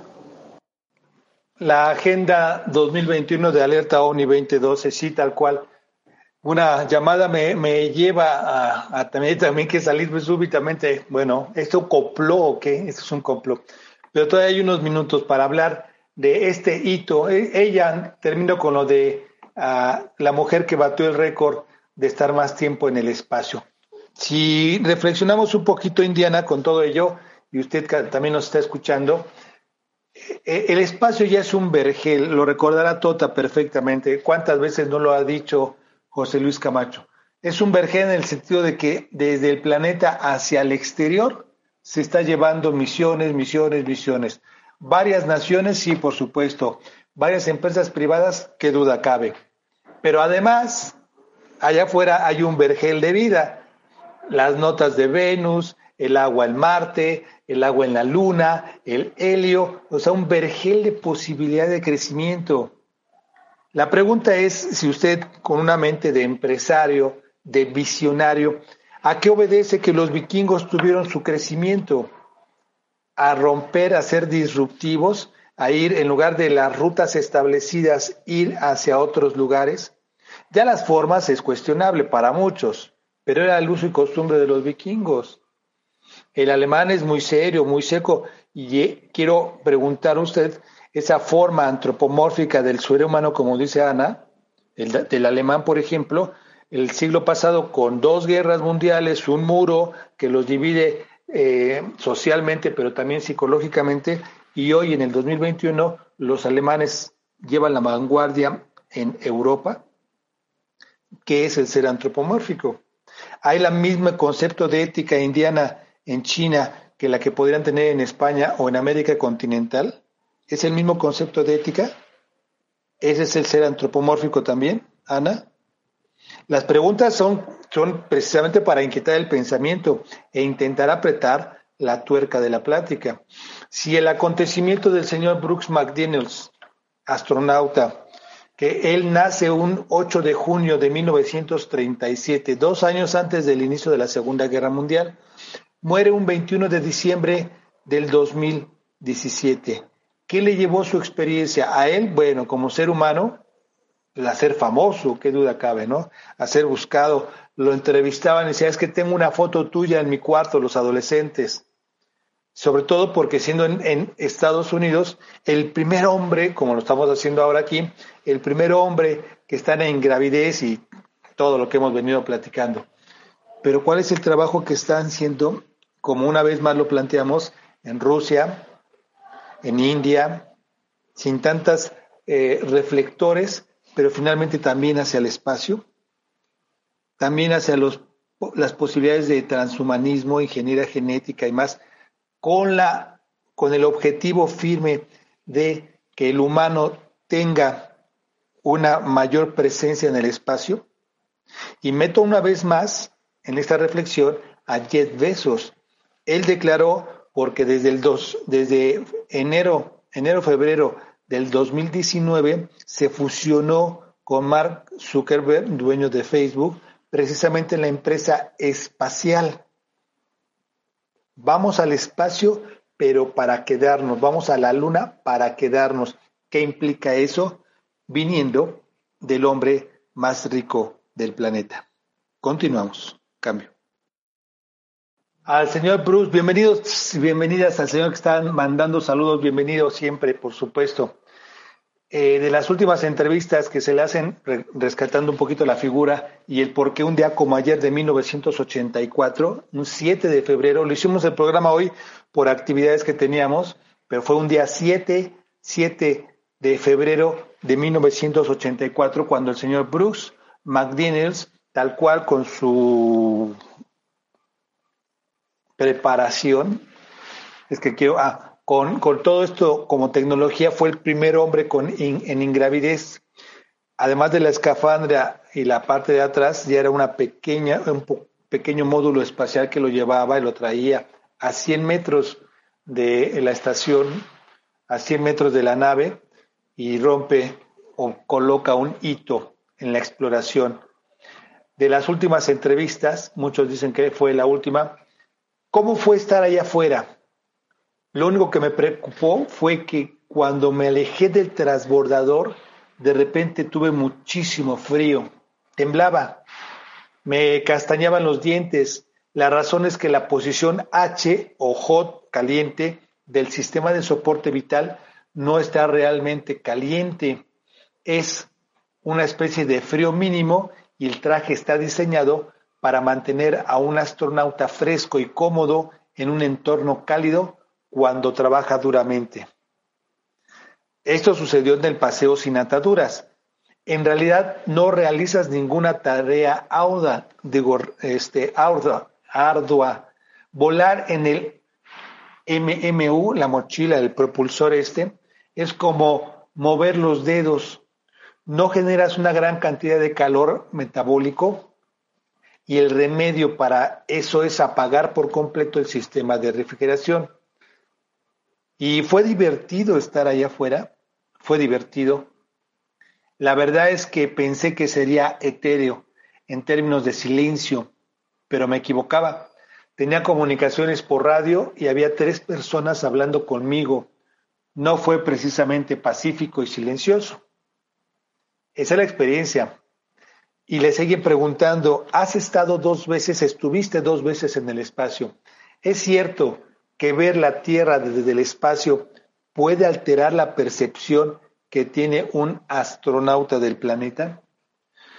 Como afirmación general, creo que puedo decir con seguridad que la percepción de casi cualquier persona que haya volado al espacio y contemplado la Tierra ha cambiado. Y la sensación predominante parece ser que, cuando miramos hacia abajo desde el espacio, no podemos ver las subdivisiones políticas y nos preguntamos por qué no podremos aprender a colaborar los unos con los otros para seguir adelante. Muy similar a, la, a, lo que comentó Carl Sagan con aquel famoso pequeño discurso de el pequeño punto pálido azul.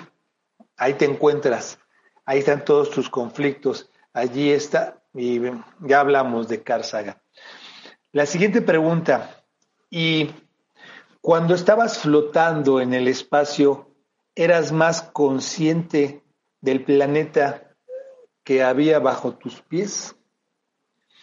Mm, respecto a mi vuelo en la MMU, si te digo la verdad, no miré demasiado hacia abajo.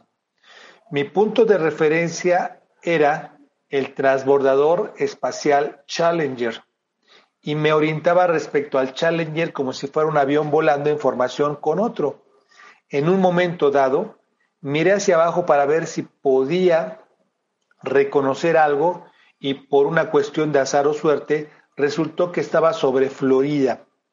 No hay, no hay ningún rasgo terrestre parecido a la península de Florida. Su forma distintiva, el lago Okeechobee, por eso fue inequívocamente reconocible de inmediato. A partir de ahí pasamos por encima de las Bahamas y por el Atlántico Sur. Alcanzamos tierra de nuevo sobre Namibia. Te pregunto, ¿crees que alguna vez volverás a la Luna o a Marte? El transporte desde la superficie terrestre se está comercializando y creo que es algo bueno. Estamos a punto de empezar lanzamientos comerciales tripulados, pero creo que es responsabilidad del gobierno promoverlos. El 20 de julio de 1989, George Bush, conmigo entre público junto a miles de personas, se comprometió a regresar a la Luna y llegar a Marte en 30 años. 2019 es 30 años después. Estoy seguro, George Bush padre, estoy seguro de que entonces aún no estaremos listos, 2019, para ir a Marte. Nunca se equivocó. La cápsula espacial de última generación NASA Orión está preparándose y finalmente nos llevará a las lunas de Marte. Probablemente son el primer paso, porque es más fácil llegar hasta ellas y a partir de ahí puedes controlar las cosas sobre la superficie sin apenas tiempo de retraso. Además, cuando lleven a humanos a Marte, habrá que, con seguridad, si hay vida en Marte, respetarla. No pretendo ofender, pero la gente está sucia. Todo esto fue una de las últimas entrevistas que le hicieron al señor Bruce Candles, que un día 7 de febrero de 1984 marcó un antes y un después en la ingravidez. Esto es Alerta OVNI 2012 y vamos por los últimos 30 minutos. Cambio. Una cantidad de personas ha estado considerando que ser astronauta, mi hijo quiere ser astronauta, qué padre ser astronauta y para el futuro que viene, importante en prepararse. Un astronauta es la persona que luego de haber pasado por un entrenamiento riguroso tiene la capacidad de operar, pilotear o ser parte de la tripulación de una nave espacial. Estos profesionales son empleados para trabajar en programas espaciales los cuales son coordinados y ejecutados por los distintos gobiernos, ahora incluso iniciativa privada, a través de sus entidades civiles o entidades militares. No obstante, hay ciertas empresas privadas dedicadas a la organización de viajes comerciales al espacio. Estoy casi seguro que en dos años, tres a lo mucho, ya estaremos hablando de ello un viaje turístico, una ruta turística y algo más. Sin embargo, la labor de un astronauta, y bueno, hoy por hoy tomaría relevancia en virtud de que se está comercializando, es una carrera para el futuro, prepararnos para ello. La labor de un astronauta depende de su posición en la tripulación una vez en la nave, por supuesto. En tal sentido, puede estar a cargo de pilotear o dirigir la nave espacial para lo cual debe tener habilidades y conocimientos necesarios para estar al mando. Asimismo, el equipo espacial puede incluir especialistas de carga, quienes se dedican a manipular y proteger el cargamento a bordo, o especialistas de misión, como científicos o ingenieros capacitados para realizar experimentos en ausencia de gravedad. Las funciones más comunes de un astronauta, las funciones es reunirse con la tripulación de la misión espacial en la sede central para coordinar asignaturas futuras, instrucciones referentes a la misión, revisar el cargamento y los materiales a ser trasladados al espacio, consolidar el equipo de la misión y asignar tareas. Además, dirigir y pilotear la nave espacial porque debe seguir los procedimientos de despegue operar los controles y volar hacia y en el espacio, patrones de vuelo y rutas, monitorear el funcionamiento del motor, el consumo de combustible y demás sistemas durante el vuelo, maniobrar la nave espacial dentro de las coordenadas asignadas, permanecer en comunicación y una larga lista de actividades obligadas y por supuesto las labores diarias con todos sus detalles. Eso es parte de manera muy breve, muy sucinta de lo que sería un, eh, lo que es y las funciones de un astronauta. Cambio. Gracias Arteaga, buena tarde, bienvenido amigo. ¿Recuerdas algo del señor Bruce? Brooks McDaniels? Sí, el que hizo esta ingravidez por varias y la foto iconográfica que hemos ido colocando. Estamos ya casi al cierre. Arteaga, estamos a unos 20 minutos aproximadamente del cierre. Dos horas con información y reflexiones. Información de lo que estamos compartiendo uh, de pantalla, pero reflexión de lo mucho que se ha hablado en, este, en Alerta Uni 2012 de cuál es la función y hacia dónde va precisamente la carrera espacial. Bienvenido, Francisco. Cambio. Conduciendo algo. El señor Bruce McDaniels murió a los 80 años. Y aquí es un punto donde con Ana habría esa controversia. E, ese, esa vida de astronauta, cuántas, saber cuántas ocasiones estuvo en el espacio y muere a los 80 años. Hoy jóvenes, no puedo decir que todos, pero hay jóvenes y medianamente adultos que pueden tener 35 o 40 años y, está, por ejemplo, en nuestro país, Francisco, tenemos el alto índice de obesidad en niños adolescentes, de no ser el primero o el segundo, y gente está muriendo muy joven. Una persona que se prepara, el caso de Bruce McDaniels, hablando de él, que muere a los 80 años, el segundo hombre en pisar el planeta, digo el planeta, eh, la luna, eh, Buzz Aldrin, ya está en los 90 años. Y hace que cinco o seis años fue, rompió un récord de la persona más longeva de estar en la Antártida, toda esa preparación como astronauta y estar en el espacio, personas longevas, por eso la ironía, lo confieso, o el contrastar con gente joven que está desperdiciando su vida, está este, lastimando su cuerpo, comida chatarra famosa y los infartos, además de enfermedades a corta edad.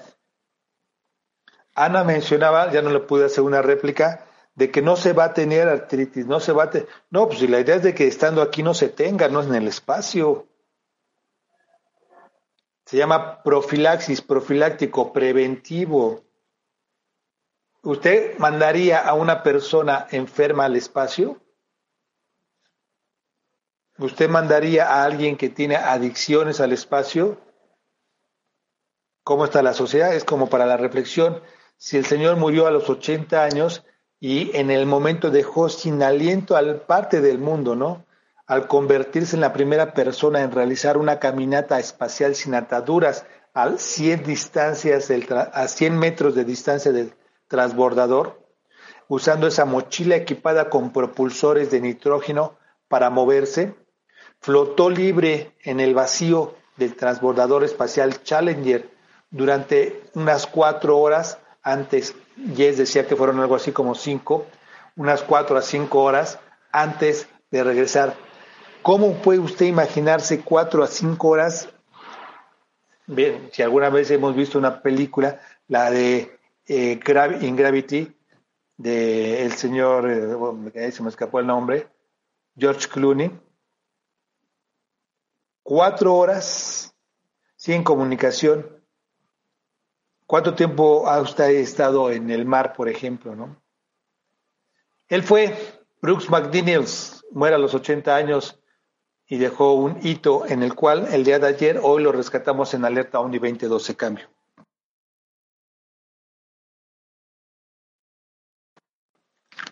Sí, Francisco, gracias. Una llamada nuevamente. Él dijo que fue un sentimiento maravilloso, una mezcla de euforia personal, orgullo profesional. Muchos años para llegar a ese punto. Varias personas se mostraron escépticas de que funcionaría y con 300 horas de práctica de vuelo estaba sobreentrenado. Mi esposa estaba en Mission Control y había un poco de aprensión. Quería decir algo similar a Neil Armstrong cuando aterrizó en la Luna. Y dije, puede que haya sido un pequeño paso para Neil, pero es un gran salto para mí. Y así se aflojó un poco la tensión. Él, hablamos de él aquí en Alerta Omni 2012 del señor Brookman Niels. ¿Dónde estarán hoy? ¿Qué estarán? Francisco, ¿te imaginas que, que cuando hablamos de Generación Marte, estos chicos, Alisa Carson, por ejemplo, que ahora se está publicitando mucho, hace comerciales y todo este asunto, la están publicitando porque está emplazada a ser la primera eh, mujer vía la NASA en llegar a Marte para el 2030 Alicia Carson tiene hoy 19 años. ¿Cómo es la preparación de ellos? En, ese entonces, hace 50 años, en las misiones Apolo o Gemini, bueno, pues eran los primeros pasos, pero hoy, incluso simplemente ver el traje espacial que presentó SpaceX de Elon Musk, totalmente diferentes a lo que estamos eh, familiarizados, dos, tres años, cinco, por dinero no va a ser, insisto, perdón la terquedad, ahí está Jeff Besos. ¿Qué puede hacer un ser humano con 300 mil millones de dólares? Tiene un periódico, bla, bla, es el hombre más rico del mundo y puso su mira en el espacio. Le va a dedicar su tiempo, por eso renunció. Elon Musk, ya en los finales comentarios, Elon Musk se va a quedar atrás, empieza, si había competencia, ahora se incrementa, Elon Musk 10 besos, lo que decía Carlos, este, eh, ¿cómo se llama? Se me fue el nombre, mm, mm, mm. Bigelow, sí se refirió a Bigelow, ¿verdad? Que estaba hablando más en el terreno de lo, de, de lo espiritual que hay la vida después de la muerte pero son millonarios que han colocado la mira, la mira precisamente en el espacio, ya sea por negocio, ya sea por interés hacia el planeta trayendo helio 3, ya sea por ir más allá, como dice eh, Elon Musk, de llegar a Marte, pero el espacio es el vergel tanto para las naciones, muchas naciones, como para los empresarios. Y los astronautas es el vehículo, nunca mejor dicho, de ir preparando el terreno. Cambio. Saludos Héctor, saludos a todos los que están conectados. Pues definitivamente una preparación mucho muy especial. Definitivamente dietas especiales, un riguroso sentido de la responsabilidad precisamente de lo que van a hacer. Eh, sí son preparaciones muy duras, muy fuertes, Ahora que lo comentas, también José Hernández, astronauta mexicano, también está emplazado para ir a Marte. Tenía ese proyecto también en mente de ir a los primeros viajes a Marte. Así es de que sí se requiere mucha condición, mucha psicología precisamente aplicada ahí con las cuestiones claustrofóbicas y demás. Y pues desde luego la tecnología, unos avances impresionantes con este famoso sillón volador o la silla voladora. Bien, bien, bien interesante, mucha tecnología muy bien aplicada y pues vaya que pues esto también lo vivimos en Los Ángeles, California cuando las Olimpiadas eran los principios de esta silla precisamente que querían probar en el espacio o este cinturón o el famoso jetpack también le, le llaman en algunas otras formas. Así es de que interesantísimo todo el desarrollo que se ha tenido desde entonces, cambio. Y a lo que te estás refiriendo, Arteaga, para más o menos poner en contexto a quienes nos escuchan, eh, es lo que utilizó Michael Jackson en esas Olimpiadas que mencionas, ¿no? En los Juegos Olímpicos en Los Ángeles, California, que hace su espectacular ingreso en un jetpack. Pero encontré, y creo no equivocarme, que tiempo atrás ya había un jetpack, ¿eh? muy rudimentario, y lo voy a corroborar, pero creo incluso desde los años 50. Ya después hablamos de ello. Así es, así es lo que Alerta Uni 22 está proponiendo en su agenda. En un futuro, si podemos darle todavía un seguimiento a esta ingravidez, los astronautas, él se llamaba Sergei, Sergei o Sergei Abdeyev, Abdeyev, Abdeyev, Sergei Abdeyev, el hombre con el récord, incluso no de estadía, se le ubica como con el récord de viaje en el tiempo. Parece, y no se trata de ciencia ficción, en realidad él es considerado el cronoviajero más grande de todos los tiempos, que durante la era de la Estación Espacial Mir rusa permaneció un total de casi, eh, las, las, cifras varían. Si va a un, a un lugar le dicen 770, si a otro lugar 803 días, aquí 748 días. Pero bueno, un récord dividido en tres viajes orbitando la Tierra a 27 mil kilómetros por hora constante. Por consecuencia, según se explica en el Museo de la Historia Natural de los Estados Unidos, viajó relativamente, viajó entre comillas, a los humanos en Tierra 0,02. Ese es el dato, pero el dato es que como le planteaba Ana, cuáles fueron los efectos de esa ingravidez fueron medidos, se correlacionó. Algún día vamos a hablar de Sergei, sobre todo en este momento espacial, Sergei Abdeyev, que mantiene el récord de mayor tiempo en el espacio. Está muy interesante. Esto es lo que a mí y creo que a muchos les nos va dejando inquietar el pensamiento y seguir profundizando gradualmente en los temas. Por eso no damos respuestas, o al menos yo no le voy a dar una respuesta. Ana nos trae papeles, papers indexados y algunas otras situaciones, pero en rigor de honestidad, creo que el, el mayor, la mayor eh, motivación es que uno mismo, por supuesto, es que tengo abierto varias carpetas que quisiera comentarlo, pero se me está acabando el tiempo del programa el mayor eh, enriquecimiento es cuando usted o yo profundizamos en ello, ¿cierto? Así que bueno, muchas gracias. Vamos al cierre, vamos al cierre en Alerta Uni 2012. Hay más eventos y se los estaremos informando. Cambio. Así es, Héctor, pues definitivamente así es la ciencia y por la tecnología a la vez ahí aplicada. Y pues de antemano muchas gracias por compartir estos espacios. Yo definitivamente no puedo entrar mucho, pero estuve a la escucha un buen rato.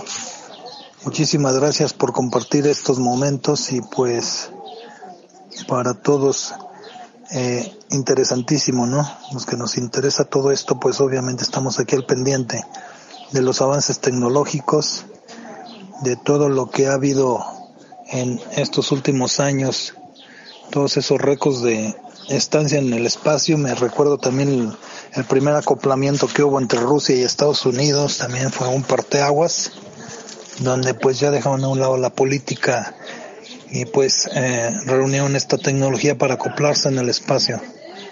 Así es de que también fue interesantísimo ese momento dentro de estos temas de, del espacio, ¿no? Es mucho, muy interesante la ciencia espacial cambio quería hacer un comentario que también mm, me parece que se ha hecho alguna burbuja en algún parque de atracciones de algún país para jugar con la ingravidez. Entonces pienso que que por o sea, que la ciencia podía o a lo mejor no se puede, pero vamos que hay esperanzas de curar todas esas enfermedades que ha dicho la doctora para esas enfermedades que se curan con la ingravidez, pues haciendo esa burbuja que logran tener ingravidez, pues pues se pueden curar esas enfermedades. O sea, es una esperanza más para, para nosotros. Y otra cosa, que también la ingravidez envejece, pero también la experiencia que se tiene, ¿eh? Eh, se juntan las dos cosas, porque tener ese tipo de experiencia también, también es tan fuerte que tiene el ser humano ahí que también tiene que envejecer. O sea que a lo mejor no es tanto la ingravidez, el envejecimiento, sino que eh, es también psicológicamente la experiencia que ellos tengan. Cambio. Bueno, un saludo para todos y interesantísimo y muchísimas gracias. Cambio. Muchísimas gracias, Indiana. Es que ve, ve cómo va sacando más tema y más tema. ¿Será la ingravidez?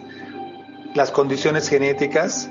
irán ya preparados, modificados a los, desde aquí, desde el planeta, para que la parte de estar en el espacio Arteaga sea el catalizador. Sí, aquí se coloca algo en ellos y allá arriba todos estos efectos cósmicos que han sido estudiados les potencializa.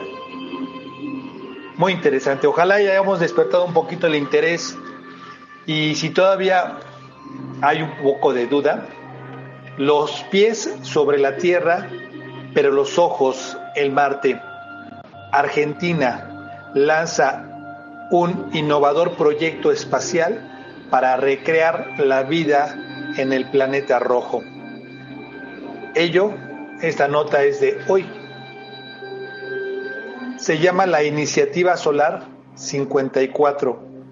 Simular su hábitat natural a través de la construcción de cinco domos en una reserva natural. Los mismos serán destinados a la investigación y promoción científica en Argentina. ¿Qué quiere decir esto? Que en medio de toda una pandemia que puso en crisis al sistema sanitario mundial y al económico, que duda cabe, sumando a la emergencia climática por el irrevisible calentamiento que sufre la Tierra, ese es el punto. Realmente cuánto se está calentando el planeta. Argentina puso sus ojos en otro planeta, el Marte, y se suma a, los, a las naciones. Las empresas aeroespaciales más importantes del mundo investigan y gastan mucho dinero averiguando cómo llegar al planeta rojo. Nosotros queremos saber cómo es vivir en él. Esto lo dijo Martín Bueno, cofundador del proyecto Solar 54 una iniciativa científica que busca simular la experiencia de habitar en Marte, aunque sin despegar de territorio. Hablaremos después, se acaba el tiempo, el tiempo es cruel y muchas notas todavía. Bueno, el tiempo es exquisito cuando se sabe aprovechar, ¿no? me, corrijo. Saludos por ahí, Indiana, aprovechando si está Héctor por ahí ocupado. También hay un efecto secundario en las idas al espacio, la el estar mucho tiempo allá afuera. También han estudiado mucho la descalcificación del ser humano, que le bajan por ahí los niveles del calcio y ese es algo también muy, pues eh, el estudio que tienen y es la contraposición que tienen. Por eso es la razón de que la Estación Internacional tengan también su eh, módulo de ejercicios donde continuamente tienen que estar haciendo fuerza para no perder precisamente movilidad y no perder la fuerza, ya que al estar estáticos en el espacio, pues obviamente no tienen el peso en los huesos del, de la atmósfera que tenemos aquí en la Tierra ni la gravedad. Y pues consecuentemente también pierden mucho calcio, eso es lo que están demostrando también y por eso es que tienen esos eh, módulos de ejercicios tienen su pequeño gimnasio ahí arriba, así es de que también ese es otro punto importantísimo de la gente en el espacio. Tienen que tener esa condición para estar también eh, optimizando los huesos, el, la fortaleza en los huesos cambia. Muchas gracias, Arteaga, y un saludo, cambio. Y muchas gracias también a ti, Indiana. Muchas, muchas gracias a ti, Indiana, y a Francisco y a usted que hizo favor de estar en alerta ONI 2012 este día 8, día 39 del año, día 39, 8 de febrero 2021, un día como ayer, hablamos de un astronauta, un hito de los muchos. ¿Cuántos vienen? ¿Cuántos están presentes? Argentina por esta nota fresca, salida, salida, está ya también con su iniciativa solar, iniciativa solar 54.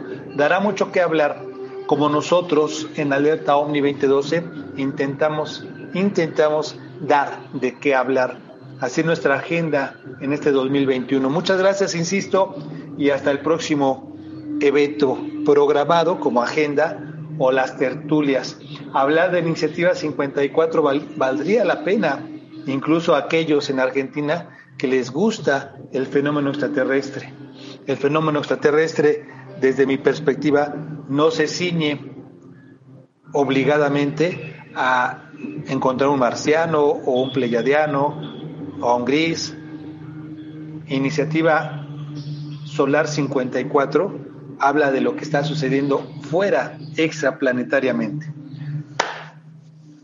Se tenía que decir y se dijo, muchas gracias. Y, no, esto ya después. Y continuamos.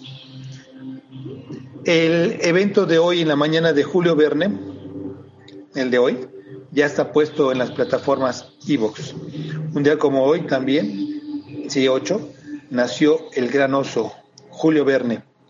Ya hablamos de él, ya lo puede escuchar en nuestras plataformas, entiéndase Evox. Gracias a el trabajo acusado y entregado y en ello estamos agradecidos de Daniel. Sin más, sin más, hasta la próxima, cómo no, les estaremos diciendo y con humor y con mucha información, ahí les va. Cambio. Alerta OVNI 2012.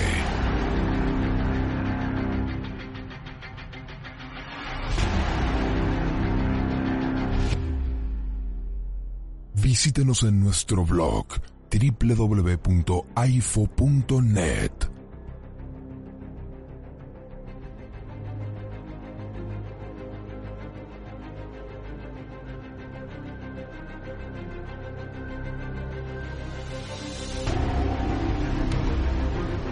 pronto. Nos encontraremos nuevamente para empezar a descubrir lo desconocido.